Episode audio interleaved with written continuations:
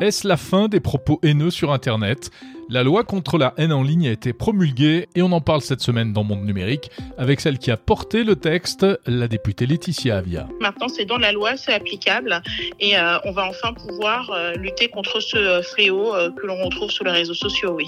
La politique s'invite aussi avec l'application Elise, avec un Z, pour aider les jeunes à choisir leur candidat à la présidentielle. On écoutera les deux jeunes créateurs de cette appli qui a aussi fait polémique. C'est vraiment un outil citoyen, pédagogique, qu'on a essayé d'imaginer pour euh, aider les jeunes à s'intéresser à cette élection.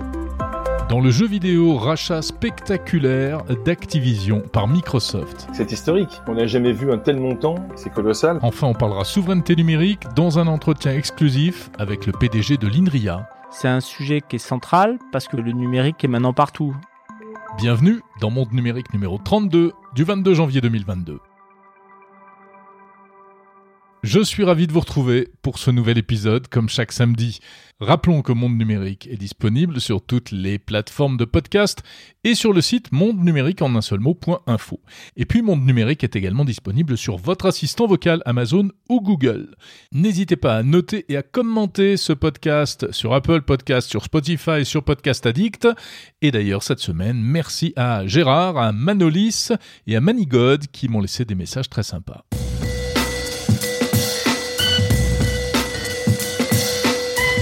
Et si c'était la fin de la récré pour les géants du numérique en Europe? Grosse actualité ces derniers jours sur le front de ce qu'on appelle la régulation d'Internet. On va parler euh, alors dans un instant de l'entrée en vigueur de la loi contre les contenus haineux, ça ça concerne la France, mais avant cela c'est à Strasbourg qu'il s'est passé des choses cette semaine au niveau européen avec l'adoption par le Parlement de Strasbourg de la deuxième brique de la régulation d'Internet en Europe. Hein, c'est ce qu'on appelle le Digital Services Act, le DSA. Alors le DSA, ça concerne les services et les contenus illicites sur Internet. La désinformation, les questions de modération, euh, ça vise notamment à instaurer plus de transparence dans les algorithmes mais aussi dans les publicités. Par exemple, le texte prévoit que l'on puisse désactiver les algorithmes de recommandation de contenu et de publicité sur les réseaux sociaux, concrètement pour éviter d'être bombardé par des pubs hyper ciblées, y compris des pubs politiques et y compris des fake news. Le DSA instaure des amendes qui pourront aller jusqu'à 6% du chiffre d'affaires annuel des entreprises qui ne respecteraient pas ces règles. Donc c'est le deuxième pilier de la régulation en Europe, le DSA, le premier pilier étant le DMA, le Digital Market Act, déjà adopté euh, le mois dernier par le Parlement européen. Cet autre volet concerne les pratiques commerciales sur les réseaux, notamment celles des géants du numérique qui sont clairement dans le collimateur, auxquels on reproche des abus de position dominante. Alors avec ces deux textes, le cadre général est posé, mais ce n'est pas encore gagné, hein, parce qu'il va falloir maintenant négocier l'application de ces textes avec les États de l'Union. Ce devrait être d'ailleurs le rôle de la France, puisque la France euh, prend cette année, euh, vous savez, la présidence de l'Union européenne. Bon, cela dit, tout cela évidemment n'enchante pas euh, les GAFAM, les géants du numérique, qui sont vent debout contre ces nouvelles réglementations et qui ne manqueront pas certainement d'essayer de faire valoir leurs droits, donc on n'est pas à l'abri de quelques rebondissements.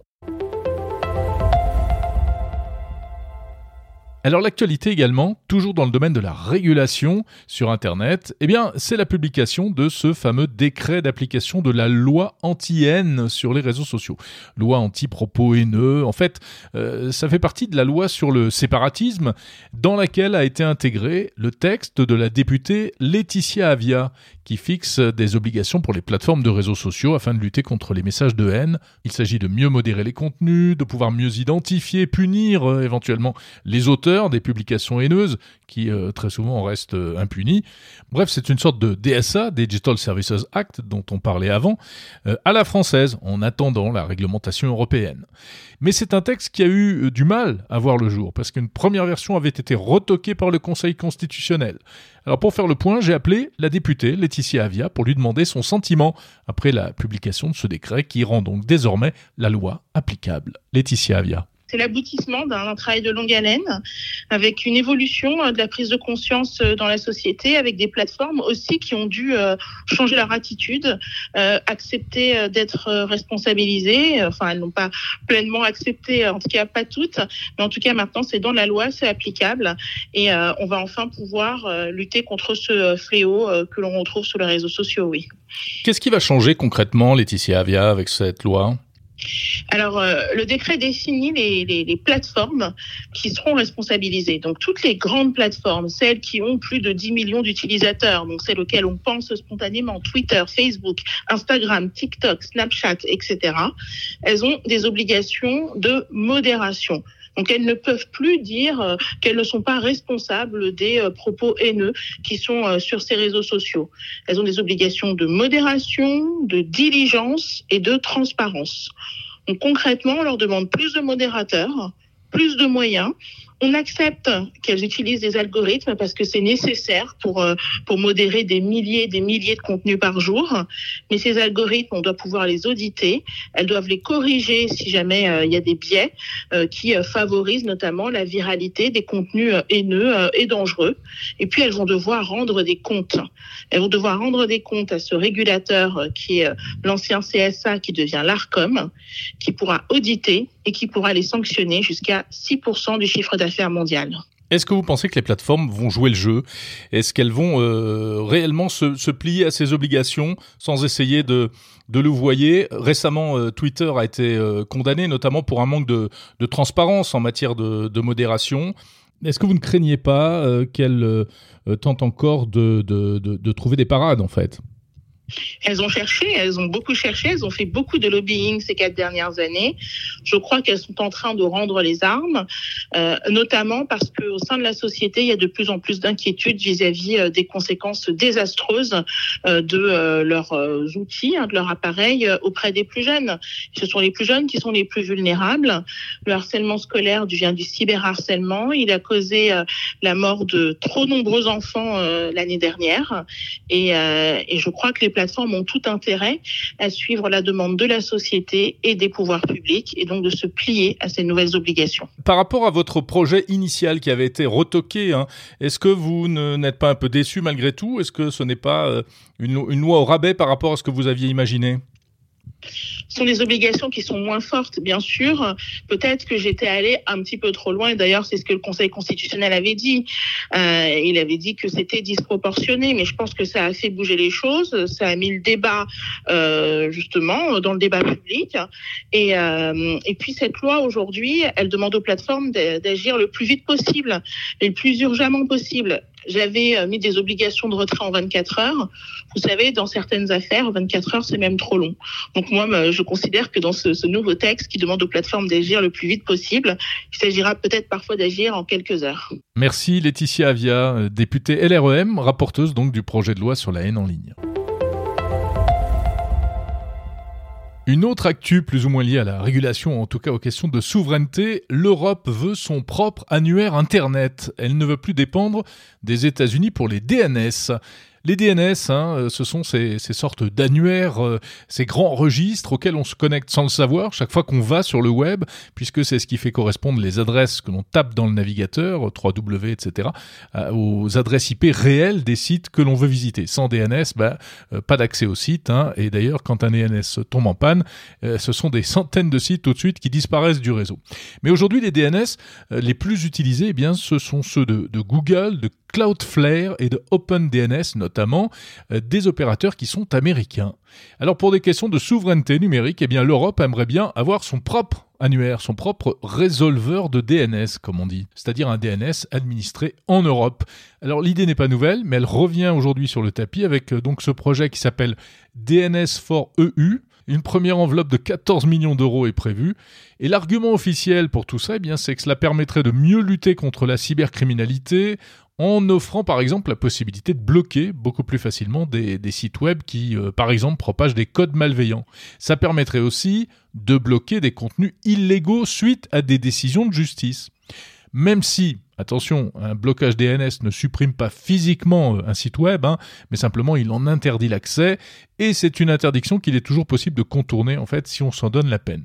Et puis à l'inverse, eh bien cette idée en fait euh, de DNS à l'européenne n'enchante pas euh, certains défenseurs des libertés qui estiment que ça pourrait présenter des risques en matière de censure sur Internet, et oui parce qu'il deviendrait ainsi plus facile de couper l'accès à certains sites web. Si vous êtes un vieux de la vieille d'Internet et que vous utilisez le service Google Workspace, eh bien, mauvaise nouvelle, ce service qui était jusqu'à présent gratuit va devenir payant. Google Workspace, qui s'appelait avant euh, G Suite, hein, euh, c'est une panoplie d'outils pour les, petites et moyennes entreprises, notamment ce sont des logiciels bureautiques dans le cloud, plus une messagerie administrée qui permet d'avoir plein d'adresses mail, euh, notamment des adresses personnalisées.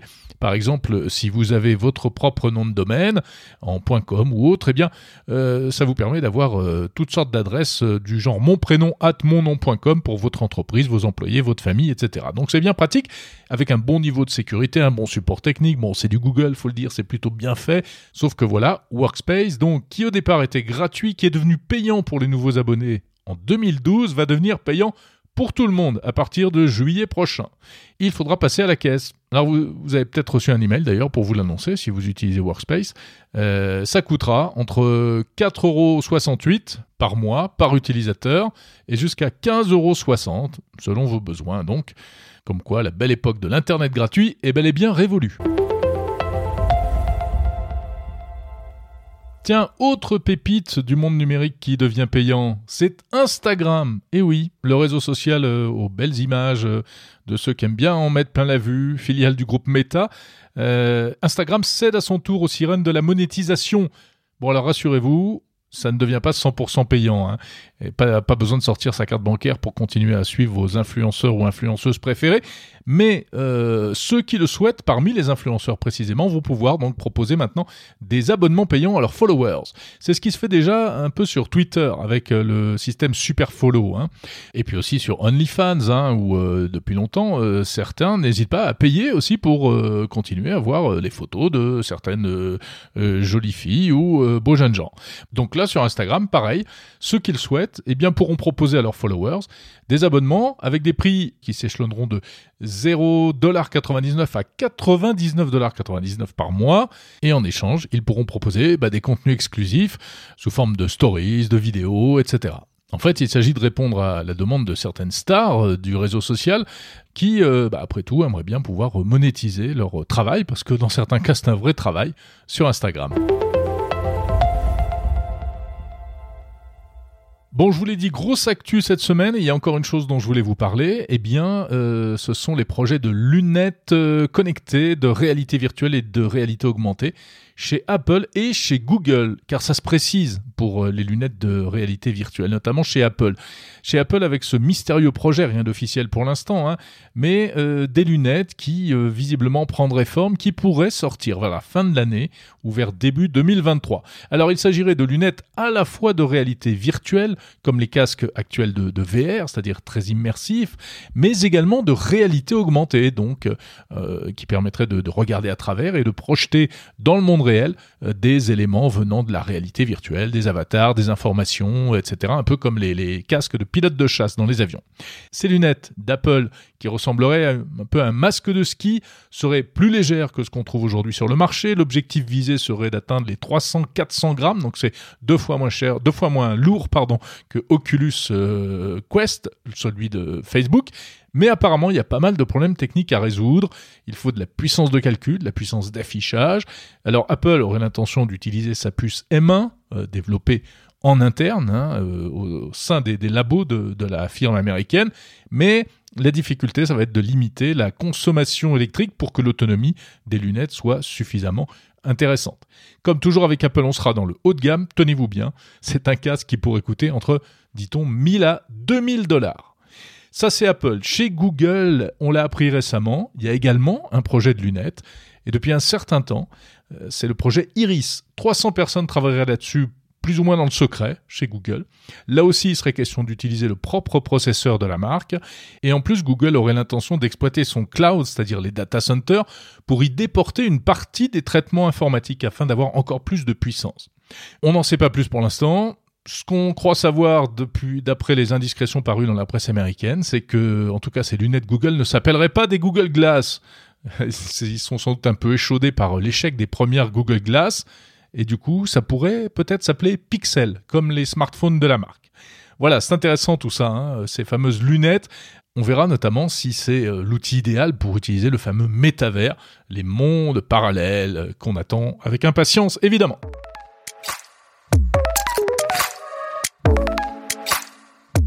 Voilà pour cette longue séquence actuelle de la semaine. on va passer tout de suite aux interviews de Monde Numérique en commençant par la fameuse application Elise. Cette appli qui a beaucoup fait parler d'elle ces dernières semaines, une appli pour aider les jeunes à choisir leur candidat à la présidentielle, et une appli développée par deux jeunes étudiants, Grégoire Cascara et François Marie. Alors François Grégoire, je suis ravi de vous avoir euh, dans le podcast Monde Numérique. Bonjour. Bonjour, merci pour l'invitation. Merci, enchanté. L'application Elise, on ne parle que de ça en ce moment. Est-ce que vous pouvez nous rappeler un petit peu d'abord ce que c'est, qu'est-ce qu'elle fait exactement et comment elle marche cette application? Grégoire, pour commencer? Oui, Elise, c'est une application qui veut essayer de réconcilier notre génération avec le vote à trois mois d'une élection importante, l'élection présidentielle. Elle fonctionne comme une sorte de Tinder de la présidentielle. Vous pouvez découvrir les propositions des candidats et swiper, c'est-à-dire glisser votre doigt vers la gauche, vers la droite, selon que vous êtes pour ou contre les différentes propositions. Et en fonction de vos votes, l'algorithme calcule votre niveau d'affinité avec les différents candidats, génère un classement et donc vous aide à, découvrir de quel candidat vous êtes le plus proche, de quel candidat vous êtes le plus éloigné. C'est vraiment un outil citoyen, pédagogique qu'on a essayé d'imaginer pour euh, aider les jeunes à s'intéresser à cette élection.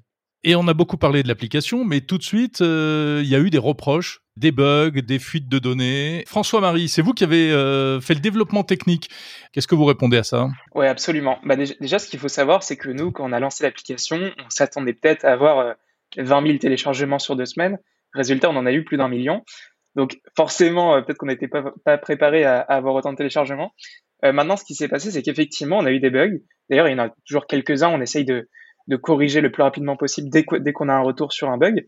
Et il se trouve également que euh, un, talentueux euh, développeur nommé Mathis Samel a trouvé un bug sur nos serveurs qui permettait de modifier des propositions à distance. Ce bug a évidemment été automatiquement corrigé. Il n'était pas très grave, mais quand même, on a préféré le corriger, évidemment. Et mais beaucoup de personnes se sont aussi posé des questions sur les données, euh, données personnelles notamment dans l'application, puisque nous, on avait décidé au départ euh, de les récolter pour, euh, pourquoi pas un jour, aider un institut de sondage ou aider des chercheurs en sciences sociales à élaborer des statistiques et des études. Nous, on a pris une décision claire il y a deux jours pour rassurer tout le monde et parce que nous, notre, volonté était absolument pas de, revendre ces données à des partis politiques ou que sais-je. On a décidé de supprimer toutes ces données de nos serveurs euh, comme ça, c'est clair. Et on a également décidé de rendre l'application open source. Donc, c'est disponible, le code est disponible sur GitHub, euh, ce qui permet d'être totalement transparent sur la manière dont euh, les classements sont élaborés dans l'application. Est-ce que vous avez été surpris de l'ampleur du buzz et, même des, des, reproches? Il y a eu des reproches, il y a eu des hommes politiques qui vous ont qui se, qui vous ont, qui sont un peu moqués de vous. Euh, il y a des journalistes qui ont expliqué que non, on pouvait pas plaisanter avec l'élection présidentielle et qu'on pouvait pas faire n'importe quoi et que la startup nation, euh, ça suffisait. Qu'est-ce que vous en pensez de tout ça, Grégoire? D'abord, euh, évidemment, on pouvait pas anticiper, même dans nos pronostics les plus optimistes, cette vague de téléchargement.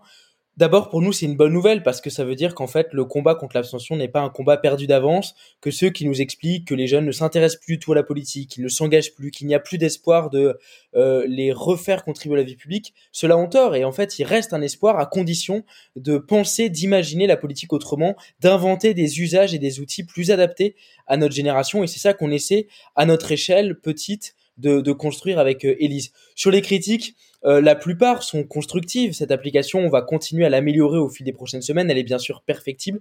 Et puis, comme dans tout projet qui euh, un petit peu se, fait connaître, il y a des critiques moins constructives, euh, moins bienveillantes, et elles font partie du, jeu. Et, et, et c'est évidemment pas de nature à nous démotiver. Ce qui est extraordinairement encourageant, ce sont les centaines de messages qu'on reçoit sur les réseaux sociaux de jeunes qui nous expliquent qu'ils n'avaient pas forcément l'intention d'aller voter en avril et que grâce à l'application, ils réfléchissent à aller voter, ils s'intéressent davantage aux, enjeux de, de, cette campagne. Et c'est vraiment ça qui, au quotidien, nous, nous, nous conduit et nous incite à continuer cette aventure.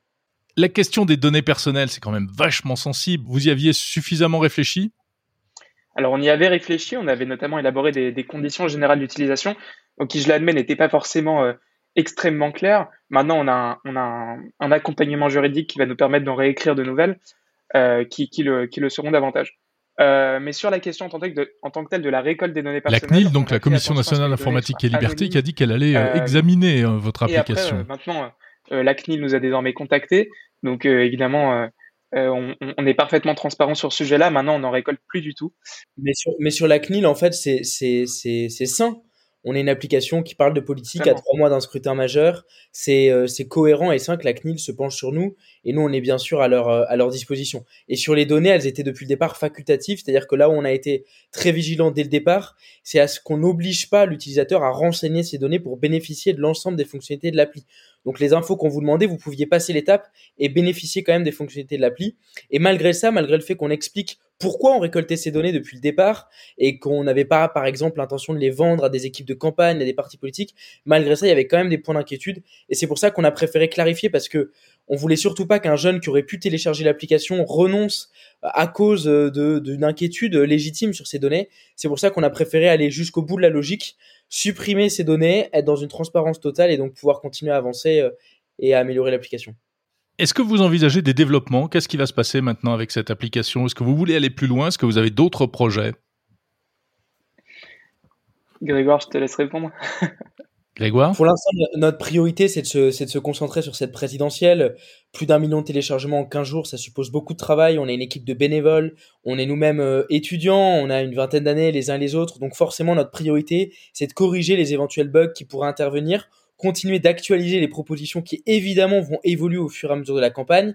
On va retirer par exemple la candidature d'Arnaud Montebourg qui a quitté la course. On va à l'inverse intégrer le ou la vainqueur de la future primaire populaire. Bref, on va faire évoluer l'application au fur et à mesure de la campagne, coller le plus fidèlement possible à l'actualité. Et puis rien n'interdit évidemment d'imaginer d'autres fonctionnalités dans les prochaines semaines pour euh, encore une fois essayer d'améliorer l'application, de la rendre peut-être plus ludique, plus interactive et, euh, et en même temps toujours plus rigoureuse parce que ceux qui nous expliquent que la politique c'est du sérieux, c'est vrai, mais on peut faire de la politique sans se prendre au sérieux et c'est ce qu'on essaie de, de construire euh, avec Elise. Merci beaucoup. Avec plaisir. Merci à vous. On va passer du jeu politique euh, au jeu vidéo avec cette info qui a fait beaucoup de bruit cette semaine et pour cause. Il s'agit de ce rachat spectaculaire de la société américaine de jeux vidéo Activision Blizzard par Microsoft pour un montant astronomique de quelques 68,7 milliards de dollars. Ça fait euh, la bagatelle de 60,7 milliards d'euros. C'est plus euh, que le rachat de LinkedIn par Microsoft en 2016, euh, qui avait déboursé alors 26 milliards de dollars seulement, et c'est sans doute le plus gros rachat dans l'histoire du jeu vidéo.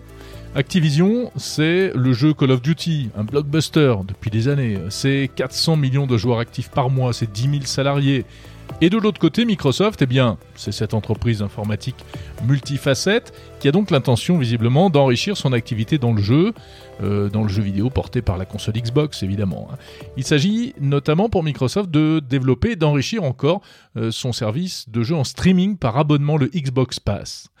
Bref, euh, des grandes manœuvres hein, euh, sur le marché du jeu vidéo avec ce rapprochement. Et pour euh, en savoir plus, eh bien, on va en parler avec un professionnel, un acteur français du secteur. Il est peu connu du grand public, mais son entreprise est très en pointe sur ce marché. Il s'agit de la société GameStream, spécialiste du jeu vidéo en streaming. On écoute son PDG, Yvan Lebeau. Bonjour Yvan Lebeau. Bonjour. Vous pouvez nous présenter un peu GameStream? Alors, GameStream, c'est tout simplement une offre de streaming de jeux vidéo qu'on appelle aussi cloud gaming et qui est proposée euh, en B2B à des clients qui sont des groupes télécoms, des groupes d'hôtels, des éditeurs de jeux vidéo. On est comparable, on va dire, à une, une plateforme comme Netflix euh, qui apporte des vidéos et vous savez, vous pouvez, vous pouvez regarder des films de, de, de, plein de plein de producteurs différents et vous payez entre 8 et 12 dollars pour, pour le regarder.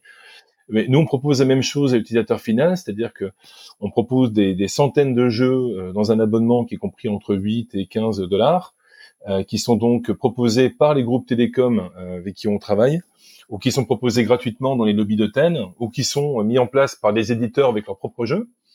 Euh, et on propose ça et on peut y jouer ensuite sur euh, sur télévision, sur set-top box, on peut y jouer sur téléphone, on peut y jouer sur son son Mac, son PC. Donc on est complètement multiplateforme. Et vous, vous avez passé un accord avec le géant et le grand nom français du jeu vidéo, Ubisoft. Absolument. Donc on a annoncé cet accord euh, stratégique, c'est un stratégie, un, pardon, un partenariat technologique euh, qu'on a annoncé avec euh, avec Ubisoft. ce n'est pas un accord qui porte encore sur le contenu des jeux Ubisoft. c'est plutôt dans l'autre sens. Aujourd'hui, c'est GameStream qui apporte une brique de technologie à Ubisoft et cette brique de technologie permet à Ubisoft d'améliorer l'expérience utilisateur en streaming sur ces jeux. Euh, je crois que le, premier jeu, je pense que je peux vous le révéler, le premier jeu sur lequel ça va être utilisé, ça va être Far Cry 6, euh, qui est un mhm. jeu qui est euh, qui est bien sûr très très populaire auprès des joueurs. Et Far Cry et, et donc Far Cry 6 qui utilise déjà l'option SharePlay d'Ubisoft. Et donc nous, c'est toute cette expérience de jeu qu'on va améliorer. Alors vous, en tant que spécialiste du marché du jeu vidéo, que vous inspire ce rachat spectaculaire d'Activision Blizzard par Microsoft? Oui, ben effectivement. Donc euh, d'abord, le premier mot qui me vient à l'esprit, c'est que c'est historique. C'est qu'on n'a jamais vu un tel montant, euh, 60, 68 milliards, euh, c'est colossal. D'ailleurs, tout le monde arrondit à 70 milliards, comme si on était plus un milliard près. C'est assez amusant, mais c'est absolument historique. Euh, le second point, c'est que Microsoft, avec cette acquisition, ben, est, est, logiquement dans la dans la stratégie d'avoir du contenu gamer et de renforcer tout leur catalogue de gamers, donc ils sont tout à fait incontournables.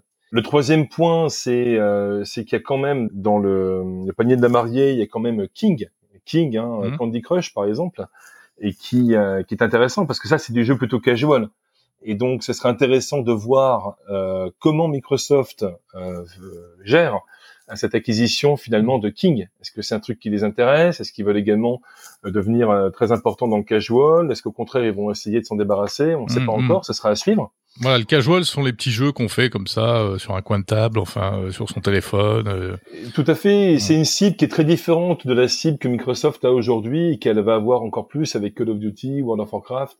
Donc ça va être très intéressant de voir si jamais ils veulent s'élargir à ce marché du casual ou au contraire euh, s'ils veulent au contraire euh, rester sur le marché vraiment gamer qui est très différent, mmh. euh, ça sera intéressant.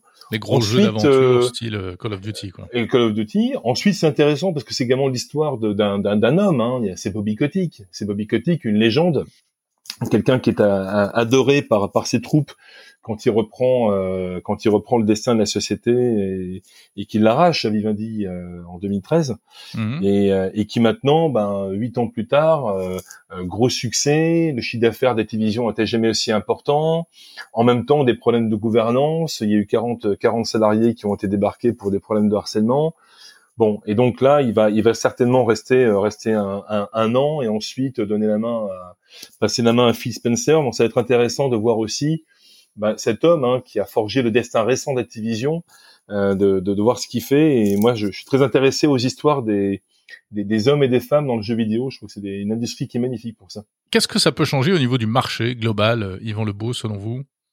Bah, D'abord, effectivement, ça concentre euh, chez Microsoft, donc sur Xbox, ça concentre des, des titres phares euh, qui, pour l'instant, étaient, on va dire, dans une sorte de neutralité. Euh, qui est à la fois sur euh, sur console Xbox, également sur euh, PS4, PS5, dans des temps des temps relativement similaires. Donc ça veut dire que Xbox va pouvoir profiter certainement de ces titres avec quelques semaines d'avance sur sur Sony. Donc ça, ça va être ça va être intéressant. Il faudrait voir comment Sony peut réagir à ça. Pas très bon pour eux. Ouais. Euh, L'autre point, c'est que Microsoft c'est également maintenant devenu un, un, très gros acteur en tout ce qui était streaming, qui est ma partie hein, avec avec GameStream. Et, euh, et, donc ça va être intéressant parce que les jeux Activision étaient pour l'instant des jeux que Bobby Kotick n'avait soigneusement pas mis euh, dans le marché du streaming. Et donc ça va être intéressant parce que ces titres vont arriver tôt ou tard, mais à mon avis assez rapidement, ils vont arriver également dans une offre euh, Xbox Game Pass. Et donc ça va donner un nouveau coup de fouet au streaming de jeux vidéo, qui est une industrie qui est en plein en plein essor et qui est en train de en train de grandir dans la part de marché du jeu vidéo global. Qu'est-ce que ça change le jeu en streaming par rapport aux jeux vidéo classiques?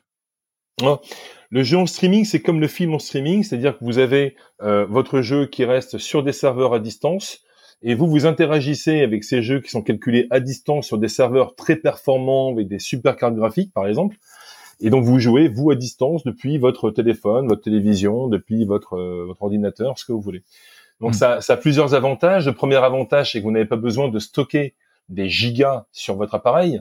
Euh, par exemple, ben, Call of Duty euh, sur mobile, c'est 850 mégas, euh, alors que si vous le streamez, ça prend aucune place. Donc évidemment, ça ouvre un marché euh, colossal, euh, le streaming, entre autres sur mobile, pour tous les très gros titres qui aujourd'hui prennent trop de place. C'est un premier avantage. Le second avantage, c'est que le joueur, il a tout le temps la version la plus à jour. Il n'y a pas besoin d'updater. Et les, les gamers savent très bien que généralement, il y a des updates qui peuvent être plus ou moins longs quand ils lancent un jeu favori. Et ça peut être très agaçant. Euh, alors que là, c'est directement la dernière version qui est à jour parce qu'on on s'en occupe, on mutualise. C'est intéressant également le streaming du côté environnemental parce qu'on mutualise les ressources, on mutualise euh, le calcul. Donc on a besoin d'appareils beaucoup moins performants et qui vont consommer donc beaucoup moins de courant électrique pour jouer les mêmes jeux. Donc c'est certainement également l'avenir d'un point de vue euh, d'un point de vue euh, euh, green server et environnemental. Mhm. Donc le streaming, c'est un petit peu tout ça, mais c'est aussi, et c'est ce qu'on fait chez GameStream, c'est également la capacité, la possibilité pour des, des, des centaines de millions de personnes qui n'ont pas accès aux jeux vidéo d'y avoir accès. Euh, je pense à nos services en Indonésie, ou services qu'on va lancer en Inde avec le numéro un euh, local, euh, et dans les autres pays émergents où on est présent. Et dans tous ces pays, eh bien, on permet à une population qui ne peut pas s'acheter de console, on lui permet par contre de s'abonner à un service où on n'a pas besoin d'acheter une console ou un PC cher et où cette population peut directement jouer en payant entre 8 et 14 14 dollars.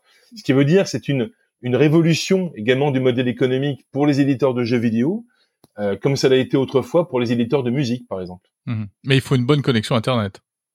Il faut une connexion internet de plus en plus raisonnable parce que d'abord on, s'améliore dans la, la- les performances et aujourd'hui à partir de 3 mégas on peut jouer à notre service. 3 mégabits c'est quand même très faible.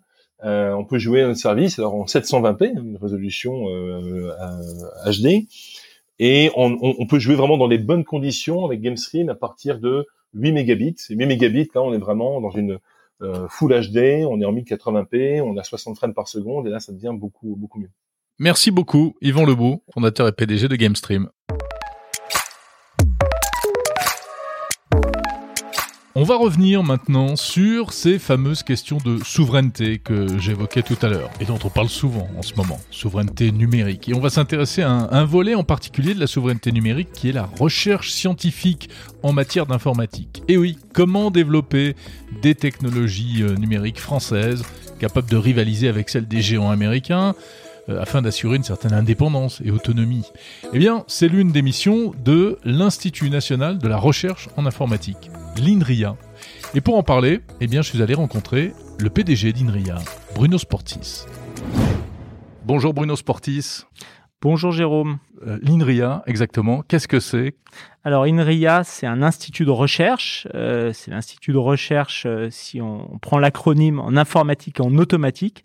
Et ça veut dire en 2022 que c'est un institut de recherche dans les sciences et technologies du numérique où il y a des scientifiques euh, qui travaillent sur le front de la science, le front de la technologie, sur euh, les algorithmes, euh, sur les données, sur les logiciels. Alors, je sais qu'il y a un thème qui vous tient particulièrement à cœur, et c'est un thème qui revient souvent dans, dans l'actualité, dans la, bouche des, dirigeants politiques notamment, puisque la balle est dans leur camp, c'est cette fameuse question de la souveraineté numérique. Euh, on est dans une situation aujourd'hui où notre euh, société s'est complètement euh, numérisée, en grande partie à l'aide de technologies américaines. La souveraineté numérique, c'est quoi pour vous? C'est un combat perdu C'est un combat qu'on peut encore gagner C'est quoi? Bah, pour moi, c'est un sujet qui est central parce que, comme vous l'avez dit, le numérique est maintenant partout. C'était un sujet de tuyau ou un sujet purement technique ou ressenti comme tel il y a dix ans. Euh, depuis, euh, on va dire plus de dix ans, nous étions un certain nombre euh, à dire que ça allait changer toutes les filières industrielles, l'économie, ça allait avoir aussi un impact sur le fonctionnement de nos sociétés, et ça s'est réalisé en, en 10 ans. Donc c'est la phrase le logiciel dévore le monde que vous, que vous connaissez probablement. Mhm. Donc c'est central. Et donc à ce titre, avoir euh, la capacité à maîtriser notre destin, c'est central. Et pour moi, ça veut dire à la fois comprendre les enjeux et c'est aussi avoir euh, la capacité à avoir des solutions et des solutions alternatives.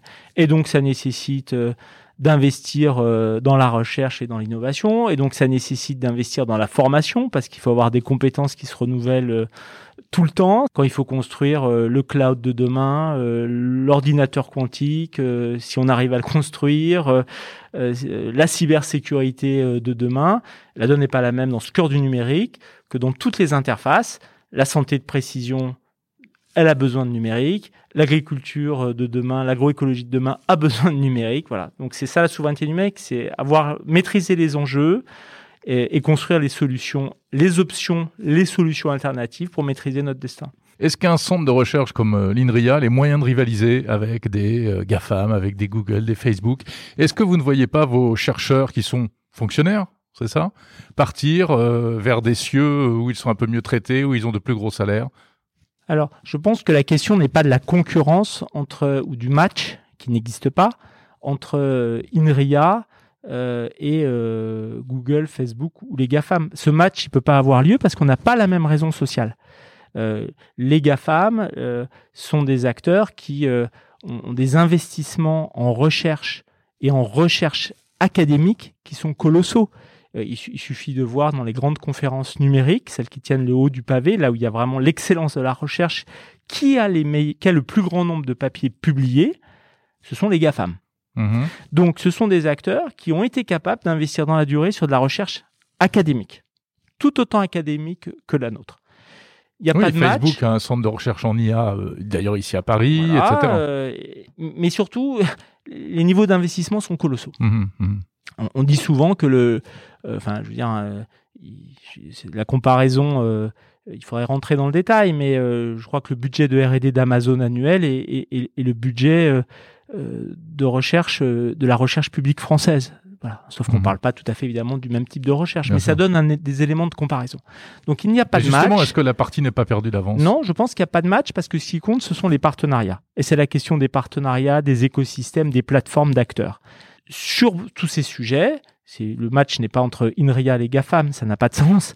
Le match euh, éventuel est entre des partenariats entre des entreprises françaises euh, des acteurs académiques, j'ai cité les universités INRIA, pour être capable de construire des alternatives, que ça soit sur le futur du cloud, que ça soit sur l'ordinateur quantique, que ça soit sur euh, le métaverse. Mmh. Euh, c'est ces partenariats qui sont importants. Ça, c'est le premier point. Et le deuxième point, c'est que de toute manière, tout ne se joue pas qu'au niveau de la recherche, il y a aussi la régulation qui joue un rôle euh, extrêmement important.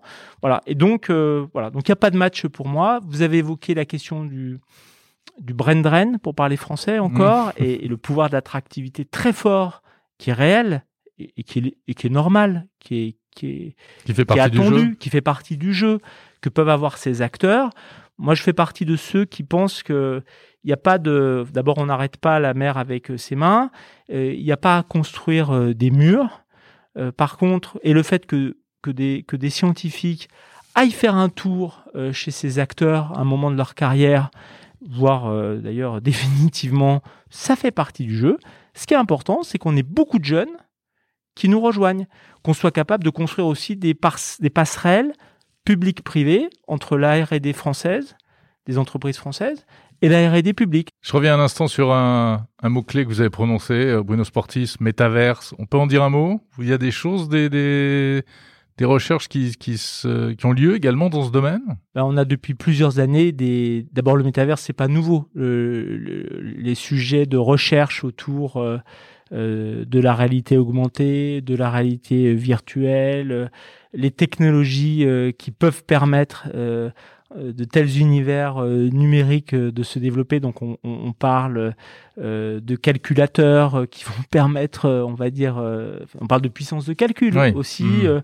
On, on, parle de de moteurs graphiques. Toutes ces, on parle d'interaction humain-machine, qui est un sujet non résolu. Hein, je veux dire. Je ne sais pas si vous savez, mais à ma connaissance, toutes les études montrent que en l'état actuel, quand on donne un système de réalité virtuelle à une personne normalement constituée, près d'un sur deux n'y revient pas. Mhm. Parce que euh, il y a le mal de la réalité virtuelle. Voilà, donc on a tous ces sujets qui sont euh, devant nous et qui sont euh, traités depuis des années par la recherche académique, par des startups aussi. Bon, maintenant, et nous, on a des équipes phares euh, sur le sujet. On a eu des startups euh, créées sur ces sujets de, réalité virtuelle, d'interaction humain-machine. Maintenant, il faut condenser tout ça autour de projets probablement un petit peu plus structurants. Merci beaucoup, Bruno Sportis. Merci, Jérôme Colombin. PDG de l'INRIA.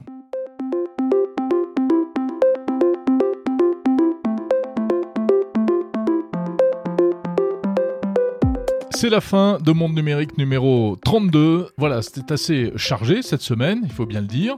Euh, n'hésitez pas, encore une fois, je le rappelle, à, commenter ce podcast, à le noter aussi. Euh, euh, c'est très important pour sa visibilité, son référencement. dites pourquoi vous avez choisi d'écouter Monde Numérique et s'il répond à vos attentes. Merci déjà à tous ceux qui m'ont envoyé des messages. Je vous souhaite une très bonne semaine. Je vous salue. À samedi prochain.